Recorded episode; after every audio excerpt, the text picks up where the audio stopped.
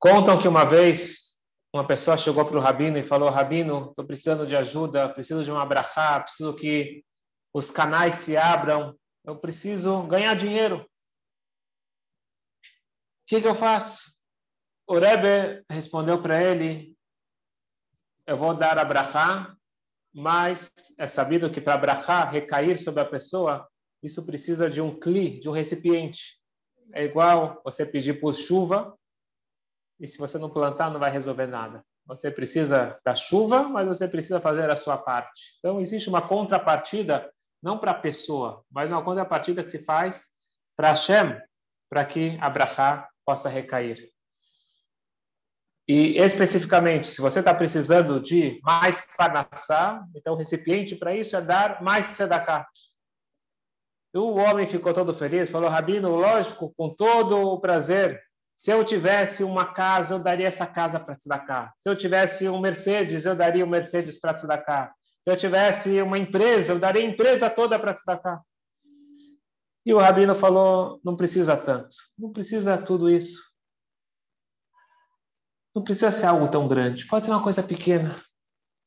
Será que você estaria disposto a dar a sua vaca para tzedakah?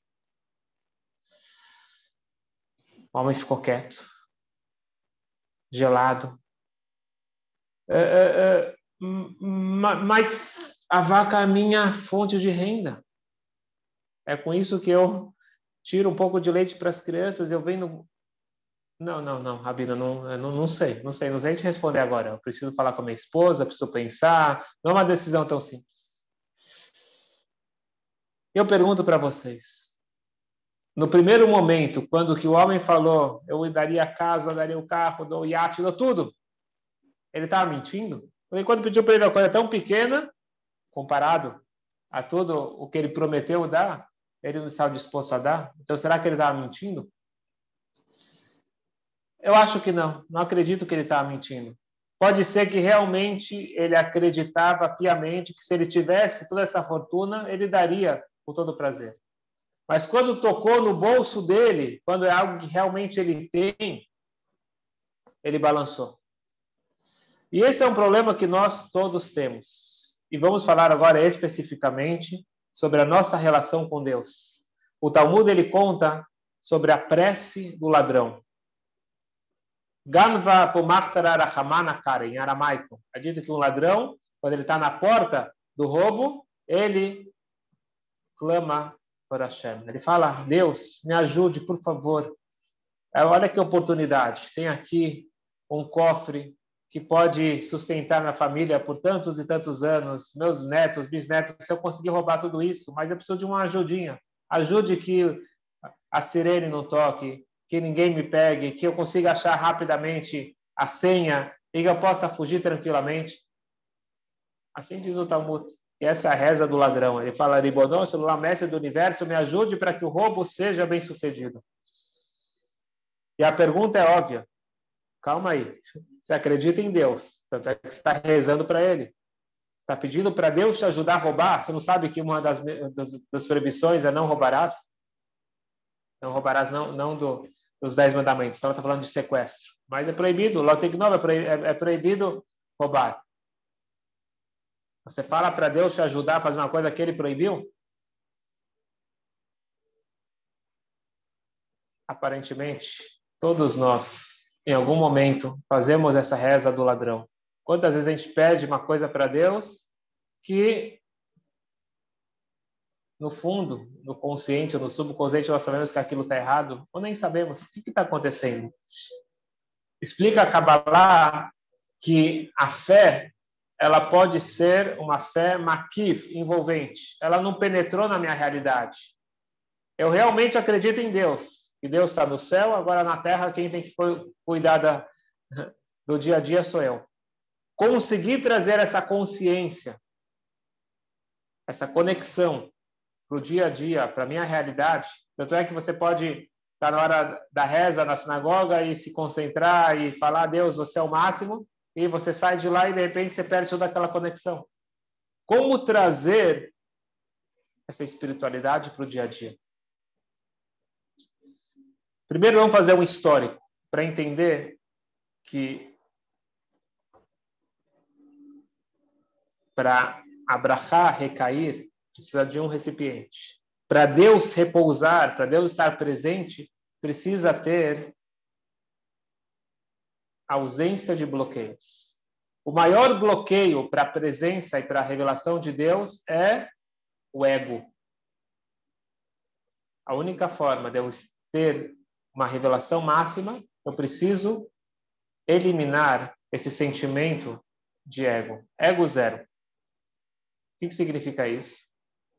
Os profetas, se eles queriam ter uma revelação de Deus, eles precisavam se despir, até fisicamente, eles tiravam a roupa, existe esse conceito, mas, mas é mais um conceito psicológico espiritual, tirar as roupagens, o pensamento, as opiniões, os sentimentos, e conseguir 100% escutar o que a Hashem está falando.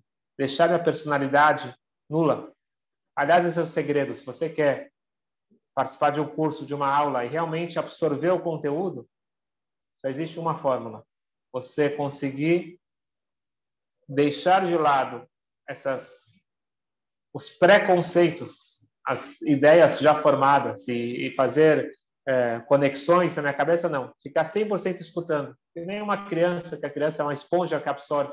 Então, na relação com a Hashem, quanto mais anulado, no sentido de menos ego, menos opiniões e menos personalidade na hora de a relação com a Hashem, mais revelação existe. Então, isso a gente tem os patriarcas, Abraham, Isaac, Jacob, eles chegaram nesse nível máximo. Moshe era bem no mais humilde de todos os tempos, e os profetas em cada geração.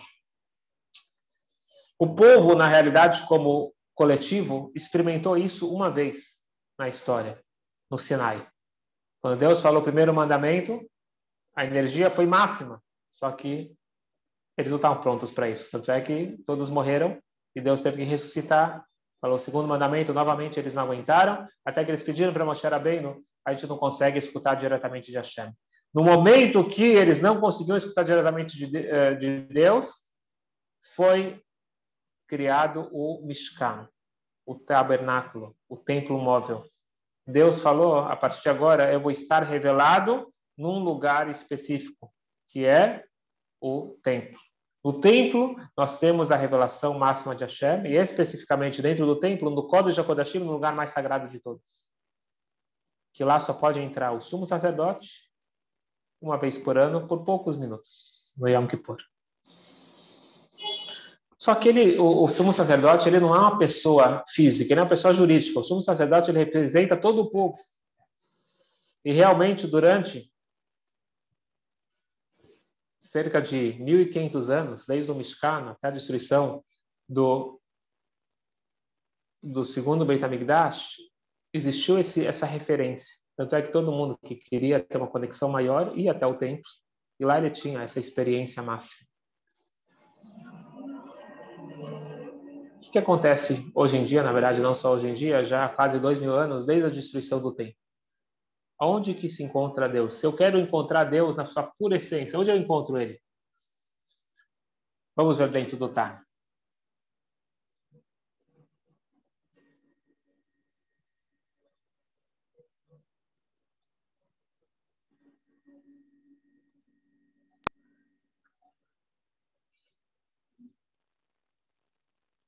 Vem né, mudar, é sabido que quem é um recipiente perfeito para ter a revelação de Deus eram os patriarcas Abraham, Isaac, Jacob, Shekol, Emehem, Leolam, Lefsigo, Afilo, Shahad, Lekasher, Tam, Nishmatam, que a vida inteira deles, eles não, não perderam nem por um instante essa conexão. Porque eles tinham essa anulação máxima para Hashem. Achrem, Nevim, depois deles nós temos todos os profetas. Kol, Echad, Levim, Madrigal, Ishmatov, Estagatov. Temos vários níveis de profetas, cada um de acordo com seu nível.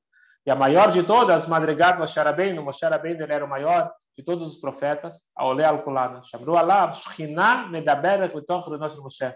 Moshe Rabbeinu, ele era um porta-voz de Deus. Da boca dele saía as palavras de Hashem. Tanto é que Moshe Rabbeinu era gago, mas quando ele estava falando a palavra de Deus, saía normalmente, porque não era a palavra dele, era a palavra de Deus passando pela garganta dele. Moisés, a coisa Sinai, o povo também mereceu isso no Sinai, só que eles não aguentaram. Amarazal, como que é dito que a cada pronunciamento de Deus, a alma expirou. Que isso significa que foi uma anulação máxima, mas esse não é o objetivo, tem que continuar vivendo. Por isso que Hashem imediatamente orientou a fazer o Mishkan. E o, dentro do templo nós temos o Kodesh HaKodashim, que é onde lá tem a revelação máxima da Shekhinah, da, da presença divina. Como nós vamos explicar mais adiante sobre essa revelação. O Meshacharab, Eitamigdash, agora desde que o templo foi destruído, Ei lá, Kodesh Baruch Beolamó, Mishkan, então não existe mais uma casa, um lugar para repousar a presença de Deus. Ela, percebe atenção, olha, olha a solução que a Torá dá para se você quer encontrar Deus. Muita gente vai se surpreender por isso. Aonde se encontra a essência de Deus? Arba Amot Shelalacha. Os quatro é, passos, na verdade, são são uh, quatro, quatro amot. Amot é meio metro. Então, é dois metros quadrados. Os dois metros quadrados da Alaha é, é o espaço que o ser humano ele ocupa. Porque lá se encontra a vontade, a sabedoria e a vontade de Hashem dentro dessas alachot. Isso é muito, muito interessante. As pessoas, em geral, que não têm muita noção do judaísmo, perguntam Quantas vezes pessoas me perguntaram isso? O que, que você faz o dia inteiro? Fica rezando o dia todo? Tem uma expressão que é dito, alevai, tomara que a pessoa conseguisse rezar o dia todo. Mas a maior parte do dia, uma pessoa conectada com a chave, o que, que ele faz? Todo o tempo livre que ele tem, ele dedica para o estudo da Torá. O estudo da Torá, na Torá, você não tem uma sabedoria qualquer. Você tem a essência de Hashem. E especificamente dentro da Torá, aonde está a, a, essência dele, não é na mística, não é na, nas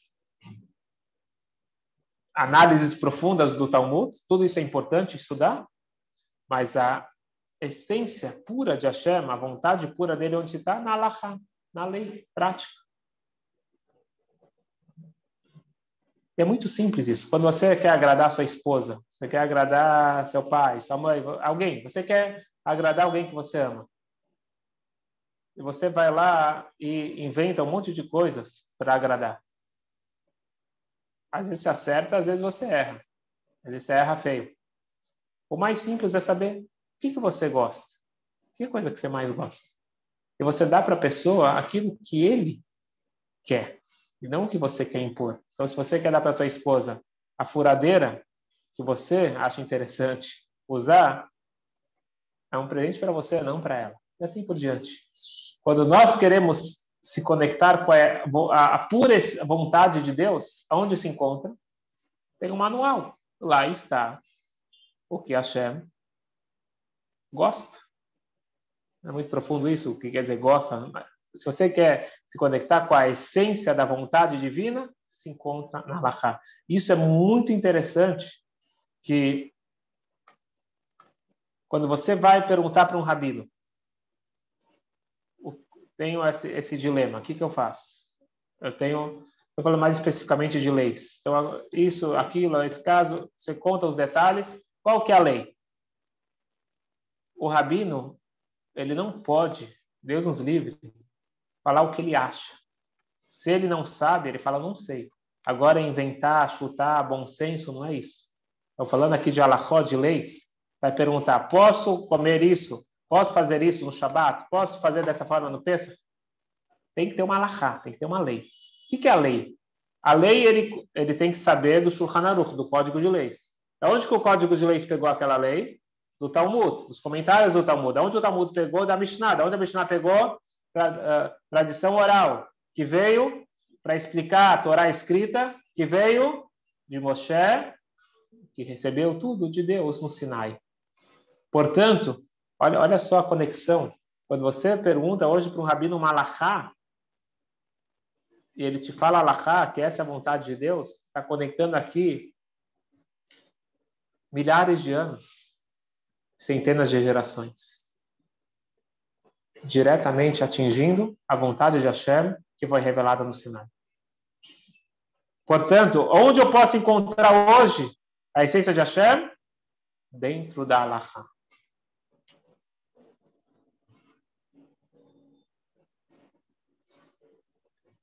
Mas se eu quero mais, eu quero ter uh, essa conexão máxima, igual os profetas. Eu não sou um profeta, eu não sou o Rabbeinu, eu não sou os patriarcas. O que eu posso fazer mais para conseguir ter essa conexão máxima com Hashem? Nós já, nós já falamos da, da, da, da ideia de estudar a Torá, mas aqui eu quero compartilhar com vocês as palavras do Tânia, que bem melhor.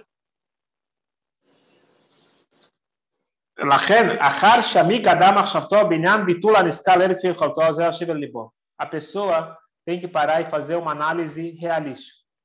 Eu não sou uma pessoa que consigo tirar o ego e ser uma pessoa totalmente anulada para Hashem. Seria o máximo. Seria a maior alegria que tem. Parece que não, mas essa é a maior experiência. Aí eu não consigo. Porque meu poder intelectual, minha alma não tem esse nível. להיות בערכאה משכן לכבודו יתברך באמת רביתו באחד גלי מחשבת גלי תפיסה, מעשה בו יתברך כלל וכלל שום השגה בעולם, ולא השם בניהם, השגת העבוד הנביאים. Eu não estou nesse nível. E lesot, esse é o mishkar, natural, leshivtó, ou a esse da mutorá que fica na O que eu faço? Eu tenho que criar um espaço na minha vida para Hashem. Eu tenho que criar um mini templo em localização e em, em tempo. Eu pegar e dedicar estudo de Torá de acordo com as minhas condições, fixar horários fixos de noite e de dia. De acordo com a, a lei, porque tem alahá para isso também. Quanto que cada um pode e deve dedicar. Se, infelizmente, ele tem que trabalhar grande parte do tempo e só há pouco tempo para ele, aí ele, ele, ele fixa, então, no mínimo, um período pela manhã e um período pela noite. Marazal, filho Perekat Shacharit, Perekat David. Fazer isso, com isso ele vai ter a maior alegria de todas Ele tem que agradecer a Hashem. Então levava com muita alegria. Que você merece ser o anfitrião de Hashem. Pamai Becholhom, duas vezes por dia. De acordo com a sua disponibilidade. De acordo com a sua capacidade. E, que, e e se ele mostra para Hashem que ele precisa de mais tempo para estudar a Torá, e com isso Hashem vai ajudar. Se ele mostra que ele sabe bem aproveitar o tempo, Ezrat Hashem, ele vai conseguir merecer mais tempo e conseguir, em pouco tempo, uh, ganhar mais. Contam que tinha um homem que ele recebeu de herança uma, uma loja que estava indo muito bem. O pai faleceu, ele ficou com a loja, e de repente, depois que o pai se foi e ele começou a administrar a loja, começou a descer, descer, descer, de repente não entrava mais ninguém na loja, era uma loja muito uh, procurada, sempre cheia de clientes. E ele ficou muito preocupado, falou: o que, que eu estou fazendo de errado? Porque nem tinha mudado ainda nada do sistema, era uma coisa mais a pessoa dele, achou que ele tinha uma, um, um, um, pé frio. Ele foi falar com o rabino, o rabino falou para ele: me diz uma coisa, o que, que você faz quando que a loja está vazia? Não tem ninguém, não tem cliente, o que, que você faz? Eu, eu, eu leio o jornal. Naquela época ainda não tinha celular. Eu leio o jornal. Hum, e o que teu pai fazia quando a loja estava vazia? A loja quase não ficava vazia, mas qualquer momento que a loja ficava vazia, meu pai pegava um livrinho de Mishnayot, a base do Talmud, e ele estudava a Torá. Bíblia falou, tá, tá explicado. Na hora que teu pai abria aquele livrinho de Mishnayot, o Yetzerará, o instinto negativo, falava, vou deixar ele Torá? Não. Vou mandar cliente aí dentro para atrapalhar o estudo dele. Agora você, no tempo quando está vazio, você lê jornal, o Yetzerará está feliz, está lendo jornal, está perdendo tempo? Maravilha, continua. Então o Yetzerará não manda ninguém para atrapalhar o teu negócio. O que, que significa isso? Que se eu mostro que meu tempo ele é valioso, eu não tenho tempo para besteira. Eu não tenho tempo para matar tempo. Vou ficar vendo a vida dos outros. Não, meu tempo ele é precioso. Se eu tenho que trabalhar, é uma mitzvah trabalhar.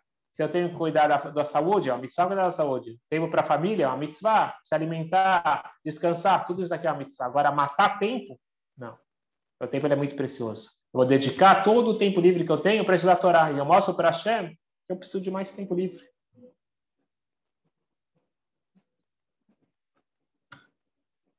Agora, existe uma outra questão. A pessoa fica, fica chateada, ela diz: calma aí. Mas eu gostaria de estudar a Torá 100% do tempo. Eu gostaria de ter essa conexão mais 100% do tempo. Posso ou não posso? Devo ou não devo? Prestem atenção, isso é muito interessante. Levem para a sua vida. Vegam, Sharayam Kulosh. A pessoa às vezes faz isso com, com consciência pesada. Tenho que trabalhar, tenho que lidar com o dia a dia, pagar contas e, e, e cuidar de, de resolver assuntos mundanos. Não. O dia inteiro que você está ocupado com trabalho e com todas as atribulações que nós temos, existe uma fórmula de eu conseguir transformar 100% da minha vida em sagrada. Como? Betentinat atzdaka sheiten megio shemimidotav shalakot baruchu Existe uma solução. A solução é a seguinte: Copie Hashem. Hashem, ele é generoso. Seja generoso. Então, no momento que eu dou a tzedakah, naquele momento, eu estou me igualando a Hashem. O que, que significa tzedakah? A tzedakah é nada mais do que algo que é fruto do meu trabalho. Eu pego parte do daquilo que eu dei meu sangue, eu dei meu suor, eu dei a minha vida para conseguir aquele dinheiro, e eu não falo esse dinheiro é só meu. Eu me comporto igual a Hashem. Eu sou generoso e eu dou para os outros. Mas eu não dou 100%. Então, como você quer me dizer que com isso eu vou estar 100% do, conectado com a Hashem? Eu não dou 100% do meu dinheiro para a Hashem. Olha bem o que, que o Tânia fala. Ah, de mesmo que ele não dá 100%, ele só dá 20%. Só que, entre parênteses, explicando por que ele fala 20%. 10% é o mínimo. É dito que o mínimo que a pessoa tem que dar de tzedakah é 10% do lucro. Mas o ideal é dar 20%. E é dito que quem, quem dá 10%, Deus ele garante que não vai, ele não vai passar fome. Agora, quem dá 20%, aí tem a brachá de riqueza, e aí tem o teste, como nós já explicamos em outros momentos. Então a pessoa fala, eu só estou dando 20%, eu não estou dando 100%. Se você dá 20%, os 20% elevam junto os outros 80%. להיות נכון לשבטו יתברך, נודע אמר הז"ל, שמצוות צדקה שקולה כנגד כל הקורבנות, וקורבנות היה כל החי עולה להשם על מהבהמה אחת, וכל הצומח לישראל צול אחד ועל בשמן, ובלבד זה הרי בשעת Vou explicar. Ele diz aqui o seguinte, que quando você trazia um sacrifício, um presente para o templo, aquele presente do templo, ele tinha a representação do reino mineral, vegetal e animal. E na hora que aquele presente era oferecido para Hashem, ele levava todos os reinos ao mesmo tempo, o reino mineral do mundo todo, o reino vegetal do mundo todo, o reino animal, e o reino humano também, porque tinha o Cohen e o Levi participando. Portanto, mesmo que você está dando uma pequena fração, mas isso representa o todo. Então, os 20% da tzedakah elevam tudo, 100% do teu capital, e automaticamente 100% da sua vida. Porque a sua vida você coloca no trabalho que gera o dinheiro. E além disso,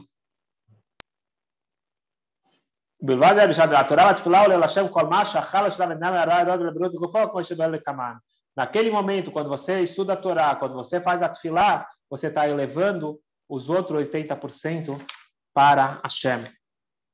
É dito que Rabbi Heskel Feigen, Hatche Feigen, era um, um grande Hassido, um grande discípulo do, do sexto Rebbe, do Rebbe Rayatz. Eu conheci o, o filho dele. Ele, uma vez, ele é dito que três vezes na vida dele apenas ele chorou.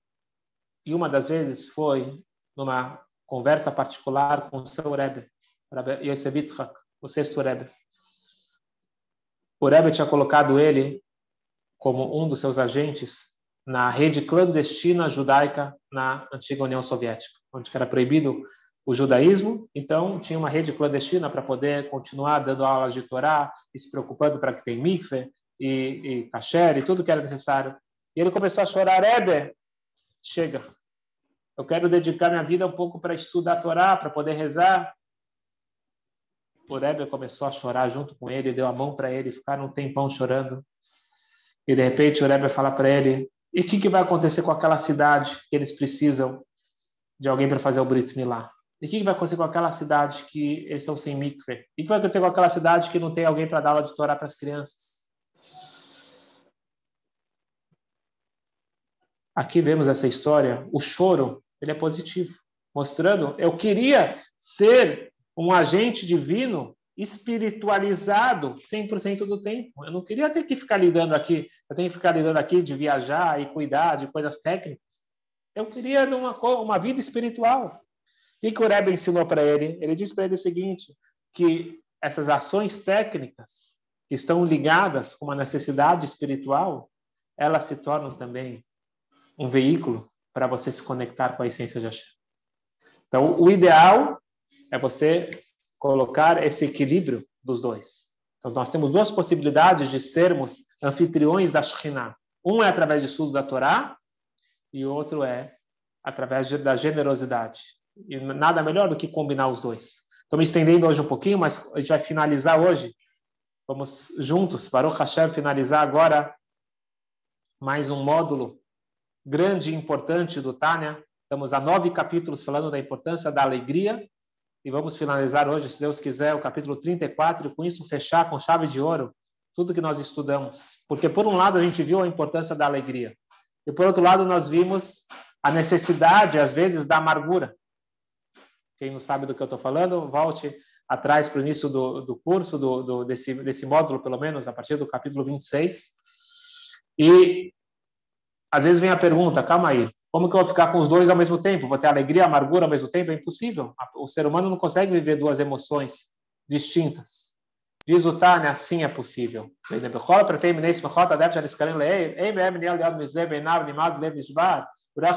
Não tem impedimento para a alegria verdadeira precisar, às vezes, de uma amargura. Deixar assim, que eu estou dizendo, bem na mitzadagu, veneshavamit, Biot v'simcha mitadanev jelukim nitzot elukun eulash balechatak Ele falou, não tem contradição, porque a alegria é da alma divina e a amargura é pela alma animal. Quem não entendeu o que eu falei, aí sim tem que voltar para o início do curso do Tânia para entender a diferença da alma divina e alma animal. Mas o importante é que é possível ter os dois ao mesmo tempo. E da onde a gente aprende isso? Na passagem do Zohar.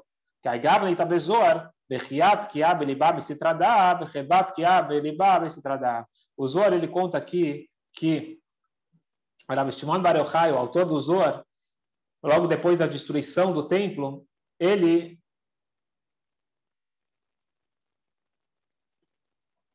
ficou ciente da destruição do templo e ao mesmo tempo ele teve a revelação dos segredos por trás da destruição do templo.